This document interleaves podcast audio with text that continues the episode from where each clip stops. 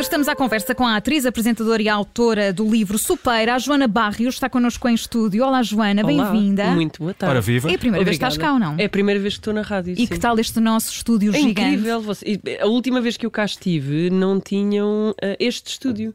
Ainda eram só ali umas coisitas Não era mais propriamente uma caixa de fósforos. Ah, ah, sim, não é. Era quase. Não é, mas era pequenino. Era. Não achas que Muito faz falta ali uma aconchegante. cozinha amovível ali no fundo do nosso estúdio? Podiam ter uma bancada. Mas no rádio não há estas emoções sensoriais, não é? Não temos Certo. o olfato, não temos. Pois Mas é. com- contamos com a ajuda da Joana Barrios para nos trazer aqui também essas Pronto, então se- sensações. Exato. Descritivas, vamos Sim. descrever. Ó Joana, este, este livro, eu acho que tu és a pessoa ideal para me responder a esta pergunta, porque quando comecei, abri o livro e comecei logo a pensar nisto. Sopa ao pequeno almoço, sim ou não? Sim, sem dúvida. Sempre. Ainda na segunda-feira eram 11 da manhã e eu já estava a comer Já estavas a sopa. comer sopa, mas isso é um hábito que tens e que, e que vais eh, tendo lá em casa também, com os Hum, miúdos. ou não? Imagina, para mim a sopa eh, tornou-se uma coisa muito. Ou seja, comecei a empreender imenso sobre a ideia de sopa quando eh, comecei a viver fora de Portugal e percebi que não havia sopa como há aqui, que tens Em em, todos os sítios. Ou seja, há sopas muito específicas, mas não, não é como aqui que tens sempre uma sopa de legumes hiper variada em quase todos os sítios. Do restaurante à pastelaria, passando pela tasca e pelo boteco mais simples, tens sempre uma sopa, ah, nem que seja um caldo verde. E de repente isso é uma coisa extraordinária porque é muito nutritivo e substitui montes de, de coisas que às vezes tens de comer e que são muito processadas, tipo aqueles folhados e não sei o quê, que aparentemente as pessoas até comem ao pequeno almoço, não é? Ah, e que são muito menos saudáveis do que uma sopa. Portanto, eu comecei a perceber que a sopa era efetivamente uma grande riqueza, ah, assim na casa dos 20, quando comecei a perceber que pronto, não é tudo como na casa dos pais. Mas não a é? verdade é que está instituído que a sopa é, eh, na maior parte das vezes, quente, nem sempre, obviamente, bem sabemos, sempre. mas eh, maioritariamente é quente e, e que serve apenas para o almoço e para o jantar. Porquê é que isto acontece? Porquê é que eh, continuamos a, a trabalhar, a funcionar desta forma assim em Portugal, em particular, também uma- um, Um dos grandes países consumidores de sopa. consumidores de sopa e com grandes tradições também do ponto de vista da, da culinária, não é? Exatamente. Hum, eu acho que tem um bocado a ver com esta. E, é- e acho que a sopa é muito trazida para o universo doméstico, não é? Ah, em casa é que tu comes sopa, porque a sopa não é propriamente aquela coisa muito cerimoniosa que tu vais, se fores comer a um restaurante mais caro, não é? Não um restaurante onde comes um almoço rápido ou um jantar, porque tem de ser, antes de um concerto, por exemplo. Hum, quando tu chegas a um restaurante e, tiver, e, e equacionas como é que vai ser a tua refeição, pensas sempre que vais comer uma sobremesa e não uma sopa. Ou se comeres uma entrada, nunca é uma sopa. Porque a sopa perdeu esse lado de, de- de ser uma coisa cerimoniosa, é é muito humilde. Quando pedes uma sopa assim num sítio, vais almoçar e dizes, ah, se calhar só quero uma sopa. Só uma sopa. Só. Ah, Só vai comer Ainda que uma haja sopa. sopas muito generosas. Ah, então não há. Mesmo. Ah, no prefácio do, do livro, o Rafael Tonome, que é, que é crítico gastronómico, ah, fala desta coisa maravilhosa da sopa ser uma forma muito incrível de aconchegar o estômago e de preparar o estômago para uma refeição. Ah, e eu acho que. hum, que a sopa ao almoço e ao jantar, especialmente com as crianças, não é? Ah, as pessoas associam muito a sopa a esta iniciação da alimentação nas crianças e depois também na forma como tu comes sopa em casa, ao almoço, ao jantar, antes de comeres um prato maior. Mas a sopa por si só já serve de refeição inteira. Nós comemos muito mais do que aquilo que precisamos de comer, não é? Sim, a minha avó costuma dizer sempre quando, quando há sopa no frigorífico não falta nada, não é? Eu tenho sempre sopa feita. Não há um dia em minha casa que não haja sopa. Mas como é que convence os miúdos? Porque, enfim, E e a verdade Não é que preciso saindo, convencer. saindo do trabalho a, a horas mais tardias, sim, como nós. eh, ter, podes eh, não, queria, não queria estar aqui a falar de casos particulares, mas saindo do, do trabalho, por exemplo, a horas mais tardias, ter eh, um prato de sopa em casa à espera é um descanso. É um grande descanso e é uma. Para já depois eh, evitas entrar naquela coisa de comeres eh, coisas muito pesadas, uma refeição muito pesada à noite, ou mandares vir comida que não é extremamente saudável à noite, ah, quando vais gastar menos energia. Portanto, desse ponto de vista assim mais funcional, não é? Da comida como, como eh, alimento, mas também como uma coisa que pode ser má para ti. Um, uma paragem de digestão, ou ficares enfartado. Tipo, eu nunca me esqueço daqueles anúncios que apareciam, tipo, comeu muito ao jantar, sais de frutos. Pronto, um, a sopa evita isso tudo. E a sopa, na verdade, se quiseres fazer a sopa mais básica, tipo um creme, tu consegues fazer isso enquanto despachas de manhã. Eu faço isso enquanto me despacho de manhã com os miúdos. Há muito Os aquela legumes e ideia. vais tomar banho, não é? É o que eu Sim. faço, pelo menos. Deixas Não na panela, despachado. tipo, pões a tampa, pões o lume no mínimo se não quiseres queimar tudo no fundo do tacho, porque acontece às vezes, muitas vezes, Ahm, e consegues ter isso. Portanto, já tens pelo menos uma coisa. Pá, o resto, se não comeres, também não faz mal. Estava a dizer que há muito aquela ideia de não ir ao supermercado com fome, não é? Uhum. Pode ajudar ali eh, a evitar eh, alguns, alguns abusos, uma, uma conta maior também no momento de pagar, mas obviamente também eh, que não se comprem alguns doces que não precisamos, etc. Ali umas Opa. outras aventuras. Dirias, Joana, que, hum, por exemplo, estavas a falar de mandar vir comida, não é? Agora também basta pegar no telemóvel, no smartphone, Uhum. Super aplicação, fácil. muito rápido. É melhor, por exemplo, comer um prato de sopa e tomar essa decisão depois? Pode ajudar? Achas que, que seria sei, eu, mais, por mais exemplo, benéfico? eu E gosto- evitaria que fizéssemos isso mais vezes e comêssemos, se calhar, aquilo que, que não devíamos ou que não precisávamos? Eu adoro comer e como tudo. Ah, e se comer um prato de sopa, como é pouca quantidade, e se comer um prato de sopa já fico ótima, não preciso comer mais. Ahm, e às vezes, quando dizemos isto, comemos todos muito mais do que aquilo que, que precisamos. Qualquer nutricionista te diz qual é a quantidade de proteína que deves ingerir numa refeição. Portanto, se pensarmos desta forma hiperfuncional da sopa, porque infelizmente também foi assim que nós nos habituámos eh, nos tempos mais recentes a olhar para a sopa, eh, sabemos que a sopa é um enorme aliado de qualquer dieta muito equilibrada. E por dieta não estou a falar de um regime alimentar muito exclusivo, estou a falar só tipo, de uma alimentação hiper equilibrada. Mas depois também podemos pensar na sopa enquanto refeição. Porque há sopas que para mim são uma grande cerimónia, que também estão aí e que também já povoam os outros livros, ah, como por exemplo as sopas tradicionais alentejanas, uma, uma sorda, ahm, uma sorda de pescada com ameijoas, ah, umas sopas de cação, as sopas de tomate em pingo de tocinho, ah, todas estas sopas assim mais corpulentas, não é? Ah, se Até acabam- porque muitas delas levam pão, não é?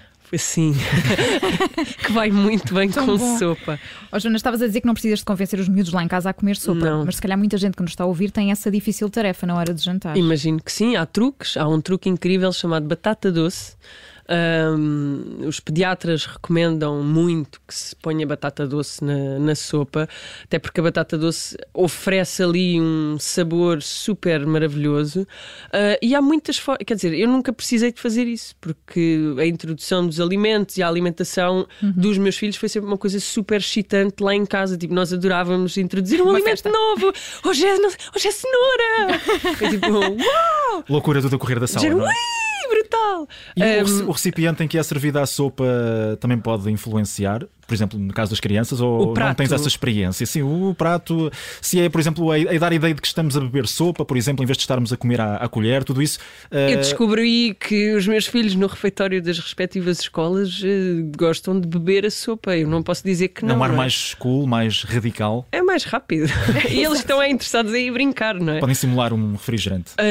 O- olha, uma coisa ótima que eu percebi logo desde sempre é que hum, se em vez de escolheres uma tigela, escolheres um prato de sopa, um prato fundo, a, a sopa arrefece mais rápido e às vezes a temperatura para as crianças, especialmente quando elas estão a começar a relacionar-se com o prato, com a colher, com, com tudo, hum, é muito interessante perceberes que eles gostam que a sopa pareça ali uma espécie de piscina. Estás a ver?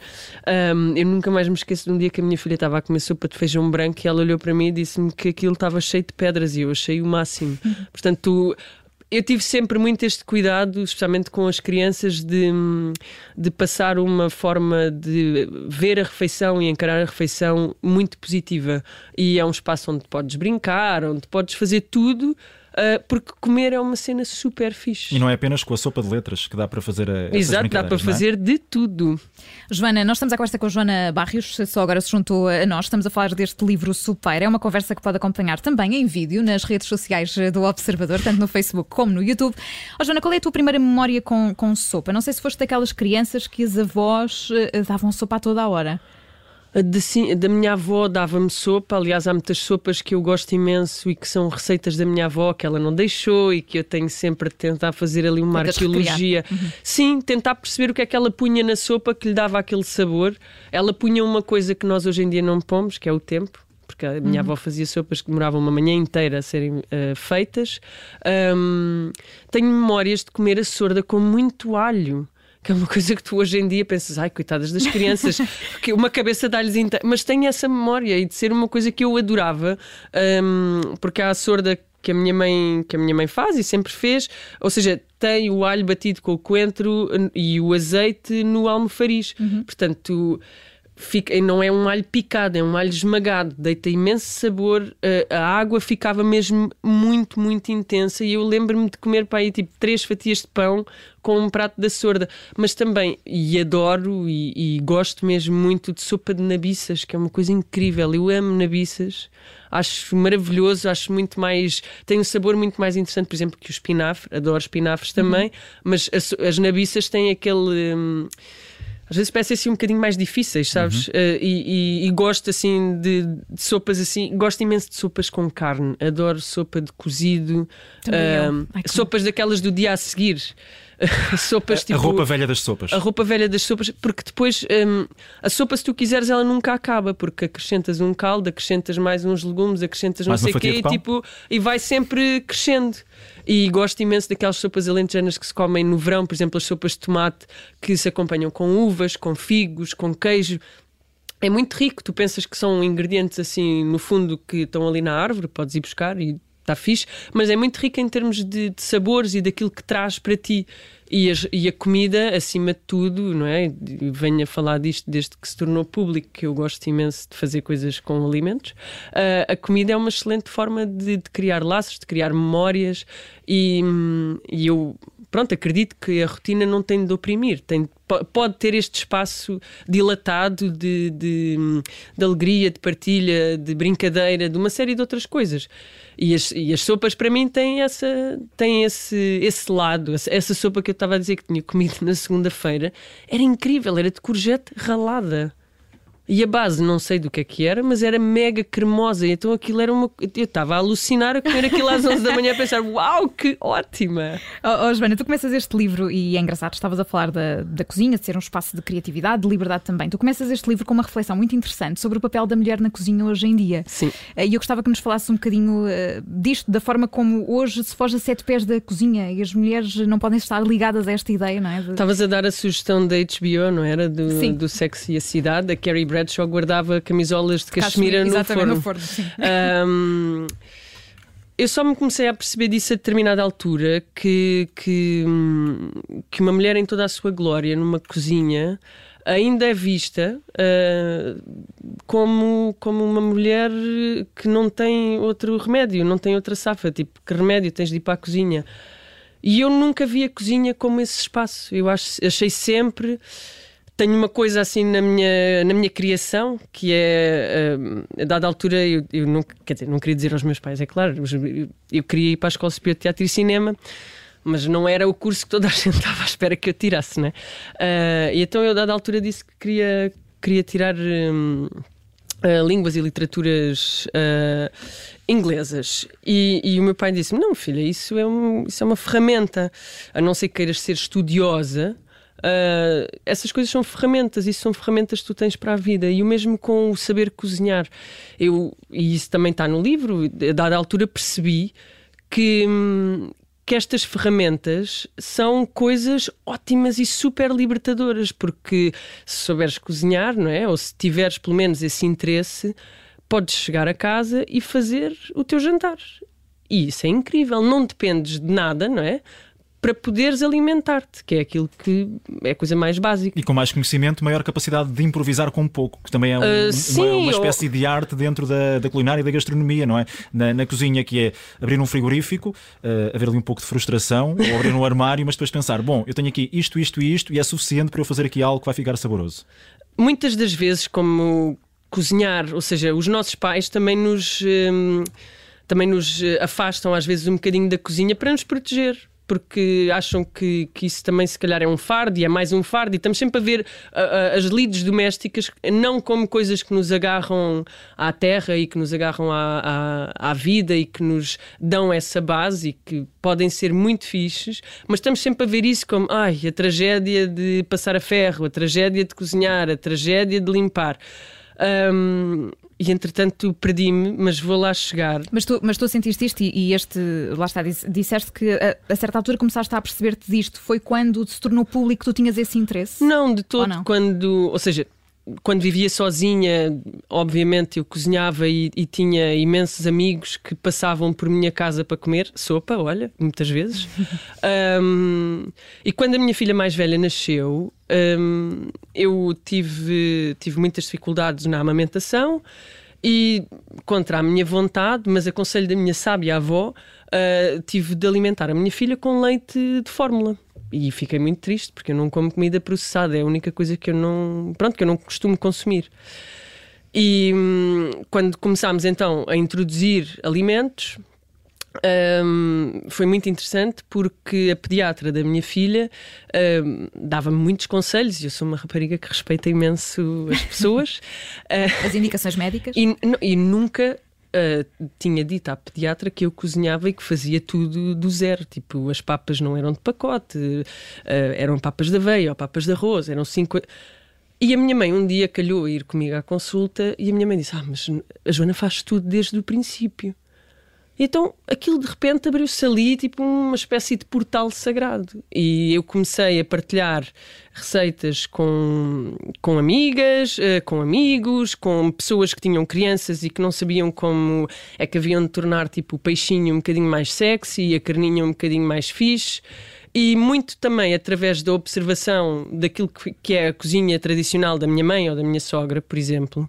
E agora já sei o que é que ia dizer há bocado, que às vezes estamos tão empenhados em saber um, uma receita e comprar aqueles, aqueles ingredientes e, e cozinhar de uhum. acordo com, com aquilo que acabamos por ter nas nossas despensas coisas que nunca voltamos a usar, ingredientes hiper exóticos que nunca voltamos a eles, porque nem sequer sabemos como é que os devemos de utilizar. De farinha, por exemplo. Por exemplo, os tipos de farinha, uh, condimentos, especiarias. Uh, há uma série de coisas que fazem parte daquela receita e que depois tu não regressas a elas. E nos meus livros também falo muito disso, da possibilidade de cozinhares com as coisas que estão à tua porta, na mercearia do lado, no mercado, onde tu comprares as tuas coisas e sem precisares de gastar imenso dinheiro. E até para combater o desperdício, não é, Joana? Que isso é uma preocupação que todos nós devíamos ter e às vezes não tenho temos. muito grande, por isso é que a sopa nunca acaba, por isso é que um peixe assado, uh, se tiver molhinho no tabuleiro, pode converter-se numa massa de peixe. Por isso é que as coisas podem maximizar-se de uma quantidade enorme de formas. Mas isto voltando também à alimentação que é para não deixar aqui tudo pendurado. Um, ou seja, o que aconteceu comigo foi, eu comecei a partilhar receitas por WhatsApp e o meu marido disse-me, pá, porque é que não fazes isso tudo direitinho? Um, cozinhamos, fotografamos e, e fazemos um livro. E foi assim que eu fiz o primeiro livro e depois foi assim que ficou conhecido, não é? Que eu gosto de cozinhar. E Mas assim não... menos chatice a responder a mensagens. Já não é? Eu mando-vos o PDF do livro. Ai, nada disso.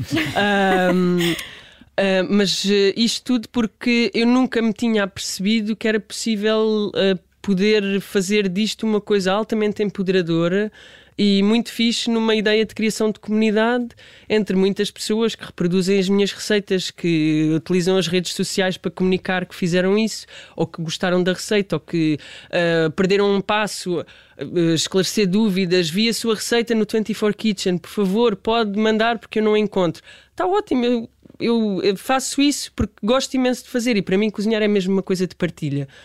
Um, e pronto, e, e, nunca tinha percebido que se calhar daquilo que eu andei a fugir a vida toda, não é? que foi de restaurantes, iria ser pois, um sítio é, porque Os teus pais têm um restaurante, não é? Tiveram. Tiveram um restaurante Sim. e tu nisso nunca, nunca te passou pela cabeça? Uh, não, ou seja, tenho uma espécie de stress pós-traumático Mas deste de uma, restaurantes. Deste uma mãozinha no, no Muitas, restaurante? passei uh, muitos uhum. fins de semana e férias e verões uh, no, no restaurante e é uma excelente escola para a vida. Os filhos da restauração sabem bem do que é que eu falo. É de manhã à noite?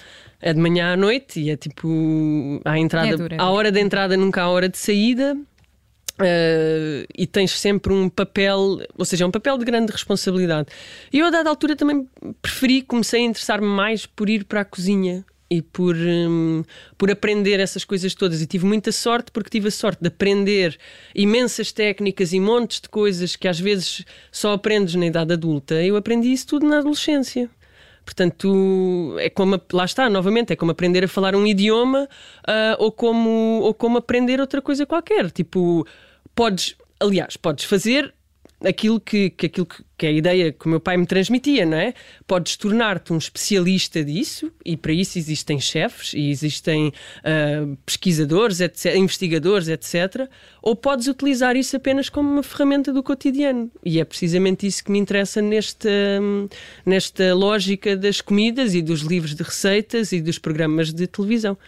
Olha, Joana, não sei se a direção da Rádio Observador nos está a ouvir, mas quando tivermos aqui uma cozinha em estúdio, tu estás convidadíssima a, a, voltar, está bem? E como é que nós fazemos para os ouvintes poderem provar? Fazemos em vídeo, como fizemos esta. Ah, okay. provar, para poderem provar, vais criar filas aqui à porta do, dos nossos estúdios, é isso? Uh, por uh, exemplo, Olha. se calhar, não Mas sei, o, estamos a arranjar problemas. Joana Barrios oferece uma concha de sopa Opa, à porta da Rádio Observador. Ideias. Pronto, é isso. Por exemplo. Para quem apanhou apenas a, esta reta final da minha frase, não é uma realidade, mas pode vir a ser no Pode futuro. vir a ser, pode vir a ser. Uh, Separa, é assim que se chama este livro da Joana Barrios, a nossa convidada de hoje. É uma excelente prenda de, de Natal. Joana, muito obrigada, obrigada por ter estado connosco. E até breve, bom resto do programa. Obrigada, obrigada. obrigada.